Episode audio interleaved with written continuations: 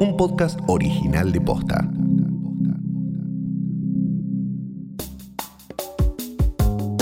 Hace meses estamos en casa aislados y aisladas, con nuestras parejas, con nuestras familias o con nosotros mismos. Algunos empezaron a explorar la cocina, otros las series, a otros se les dio por el deporte y hay quienes aprovecharon para redescubrir su sexualidad. En este episodio te contamos todo sobre el boom en ventas de los juguetes sexuales. Hoy es viernes 25 de septiembre.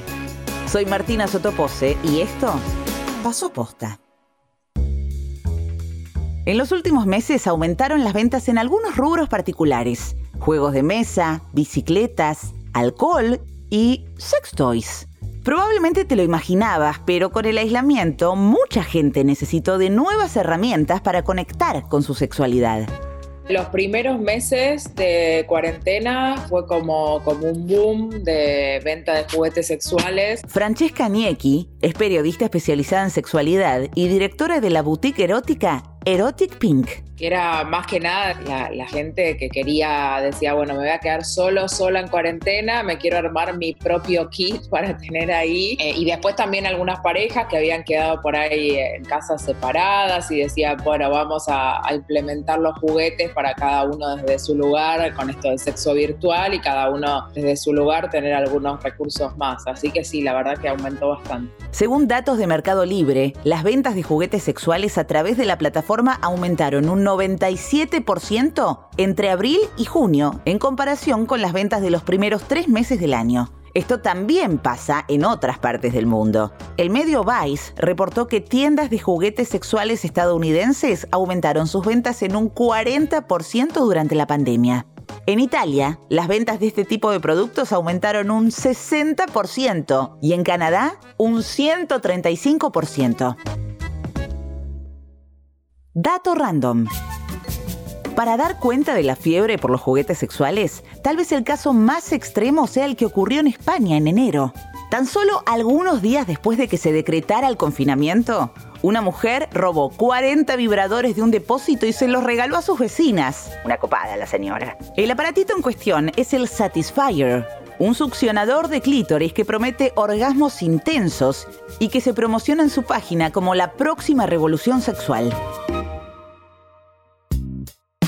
Lo que yo creo que pasó en esta cuarentena fue que se empezó a ver como una explosión de necesidad de conocer más sobre sexualidad no fue tanto decir directamente de los juguetes, sino en líneas generales. Nosotros en Erotic Pink hacemos talleres y en cuarentena explotó la cantidad de personas que, se unían a los talleres. Pasamos de hacer, antes de la cuarentena hacíamos dos talleres por mes, ahora estamos haciendo cuatro, de distintas temáticas, de deseo sexual, de orgasmo, de juguetes sexuales, de tantra, de BDSM. Creo que, hubo una, eh, como una revolución en cuanto a la parte de la liberación de la sexualidad y de como de muy poco tiempo para acá, que la gente quería saber mucho más. Y es que frente a una situación de aislamiento que no esperábamos, la sexualidad era un tema preocupante para mucha gente.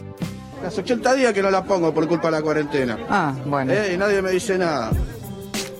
Incluso el gobierno tuvo que blanquear la situación y hacerse cargo del tema. Y en este escenario herramientas que, hoy tenemos disponibles como las videollamadas, el sexo virtual, el sexing, pueden ser una, una buena alternativa. Y también hubo un momento que fue bastante bisagra, que fue cuando desde el gobierno salieron a decir que para evitar que las parejas se junten y demás, que recomendaban los juguetes sexuales y la masturbación y el sexo virtual. Entonces que desde el gobierno, cuando es un tema que supuestamente la, para muchos en la sociedad es bastante tabú, que salieran en medio de la cuarentena a decir eso, abrió también el abanico a un montón de personas que por ahí no se animaban y qué sé yo, y empezaron a hablar del tema y a querer investigar y a naturalizar un poquitito más el uso de, de todo este tipo de recursos. Pero es imposible entender este fenómeno sin tener en cuenta el contexto previo a la pandemia, con el avance a nivel mundial del feminismo, que replantea la relación con nuestros cuerpos, el deseo y el goce.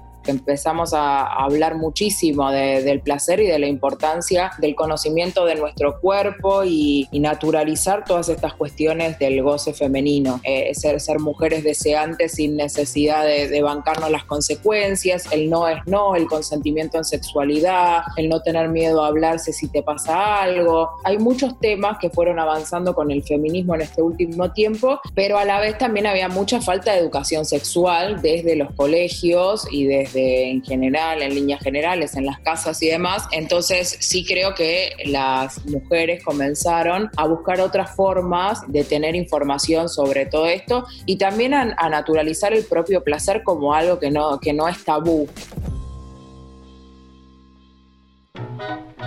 Algunos historiadores sitúan el origen de los vibradores a fines del siglo XIX. En un principio habrían sido usados como instrumentos médicos para aliviar a mujeres afectadas por una enfermedad que en realidad no existía, pero que en ese momento se conocía como histeria femenina. Mujeres con síntomas como insomnio, respiración entrecortada, irritabilidad, retención de fluidos o tendencia a causar problemas eran diagnosticadas con esta condición. Por suerte, hoy sabemos que la histeria no es una patología de naturaleza sexual femenina, sino una condición psicológica que puede darse en personas de cualquier género y que nada tiene que ver con los vibradores.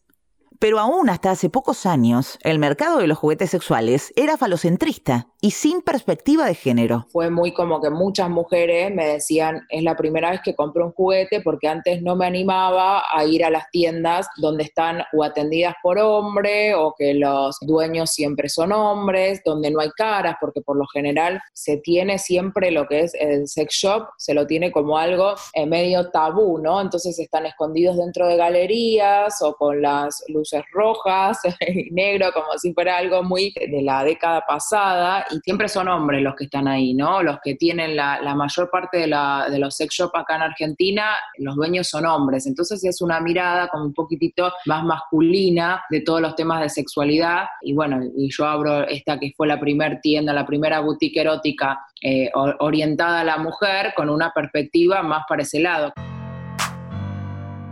Antes de terminar, le pedimos a Francesca que nos recomiende algunos de los productos que podemos encontrar en su tienda. Para personas con vulva, podría recomendarles el succionador de clítoris, que es un producto que está bueno probar para ver cuál es la sensación, porque es una sensación que es totalmente distinta a otras. Para personas con pene, ahora llegaron todos los que son los vibradores, los masturbadores con vibraciones. Y la verdad que, también son muy lindos de explorar. Y para parejas, esto es para parejas, dos personas con vulva, dos personas con pene, pene, vulva, lo que fuera. Hay muchos juguetes de estimulación a distancia que uno los maneja con el celular. Te bajas una aplicación en el celular y, por ejemplo, yo estoy acá en mi casa en Palermo y, y mi pareja quedó en otra ciudad o en otro barrio. Y desde su casa se baja la aplicación, yo tengo el toy, la aplicación me manda un mensajito, si quiero jugar me pongo el toy y ahí comenzamos que la otra persona te lo hace vivir te lo va manejando y demás. Y es tan bueno para, para explorar y salir un poco de lo que hacemos siempre. Así que si estás por emprender este viaje y comprar tu primer sex toy, una recomendación. No hay uno indicado porque cada mujer siente placer de distinta manera. O sea, no todas vamos a sentir placer en las mismas zonas, ni de la misma forma, ni con la misma intensidad. Entonces, siempre lo que recomiendo es lo primero que uno tiene que hacer es conocerse. Y lo más importante, hay juguetes para todo el mundo, sin importar la genitalidad ni la orientación sexual. Muchas veces me preguntan sobre los juguetes LGTBQ. Ahí yo siempre lo que digo es que no pensemos en que, por ejemplo, dos personas con vulva sí o sí necesitan el juguete ese que uno tenía en la imaginación de hace muchos años, que es el cinturón que fálico y demás. No siempre las personas con vulva necesitamos algo fálico para poder divertirnos. Siempre tenemos juguetes para personas con pene, juguetes para personas con vulva, independientemente de si vos, cuál la orientación sexual que vos tengas.